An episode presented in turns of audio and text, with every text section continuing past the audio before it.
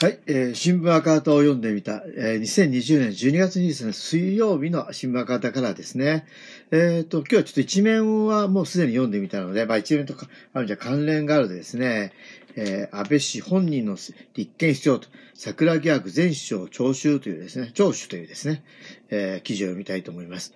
安倍晋三前首相側が公共都で開催した桜を見る会前夜祭の収支を報告書に記載せず、不足分の費用を補填していた疑いで、東京基地検特捜部が安倍氏から任意で事情聴取していまし、任意で事情聴取しました。この問題、安倍氏を刑事告発した一人である神戸学院大学の、えー、上脇博之教授に聞きました。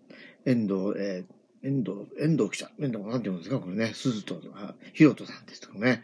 神戸学院大学教授、えー、上脇博之さんにき、えー、聞くと。上脇さんっていうんですかね。桜見る会前朝について、東京地検特捜部が徹底捜査を尽くしているか疑問です。特捜部は公職選挙法違反、買収などの罪に問われている元法相の、放送の河合克行被告、妻の安里被告の事件では家宅捜査をし、携帯電話のでの LINE のやり取りや買収リストを見つけました。家宅捜査せず。一方、電話祭事件では家宅捜査を行っていません。安倍前首相の任意の聴取を最後のセレモニーにして、安倍氏本人の立件はないと報道されています。どう考えてもおかしい。安倍氏という本丸を立件しないのは捜査としては不十分です。そもそも前夜祭は桜を見る会とセットで開催されています。安倍事務所は山口県の講演会にセットで案内していました。前夜祭安倍氏抜きに企画できないんです。当日、安倍夫妻が挨拶するし、写真を撮る。ぜひ参加してほしいと。講演会の人は飛行機代、宿泊代払った上、高級ホテルの最低でも1万1000円とされる会食に参加するのは負担が大きい。だから一人5000円したのでしょう。安倍氏も、それで飲み食いできないことも赤字なることも赤字も補填しなきゃならないので分かりきっていたはずです。安倍氏の資金管理団体新和会が補填していたとの報道がされています。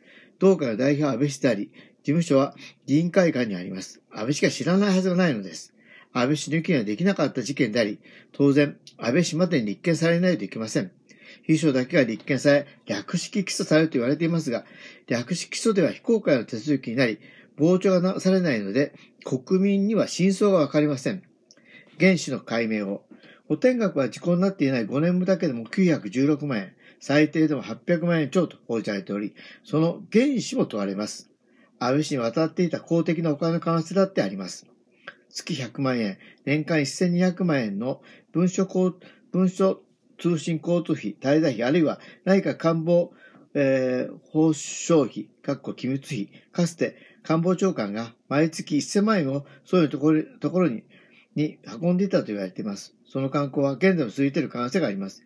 いずれにせよ、安倍氏の持っていた公金が補填の原資ならば、なおさら本人抜きでこの事件は 行われなかったことになりますから、原資の解明までやれば、立憲は安倍氏にまで行き着くでしょう。任意の長寿だけど終わるのは明らかにおかしい。安倍氏は国会という公開の場で虚偽の答弁をしてきました。単なる参考人承知ではダメです。嘘をついたのですから、また嘘をつく。優勝するの罰則なる承認喚問が必要です。安倍氏は総理として主権者に嘘をつき、国会の審議を妨害してきたのですから、議員を辞職し、責任を取るべきです。ということですよね。本当にこれは、桜を見る会自体自体がね、問題ですし、ね、桜を見る会前夜祭。ね、これも本当にね、あの、問題ですよね。まあ、こういうのをね、まあ、あの、曖昧にしてはいけない。まあ、ただね、三権分立とは言えながらですね、本当にこの今、司法のね、が独立性も問われていますし、まあ、まあ、変な言い方ですけども、もう政権変えるしかないと思うんですよね。こういう問題をね、二度と起こさない、究明するためにはですね。えー、ということで、今日は、えー、新聞赤旗を読んでみた。2020年10月23日、えー、15面社会面ですけどね、桜逆前首相聴取。え、安倍氏本人の実験が必要という記事を読んでみました。ありがとうございます。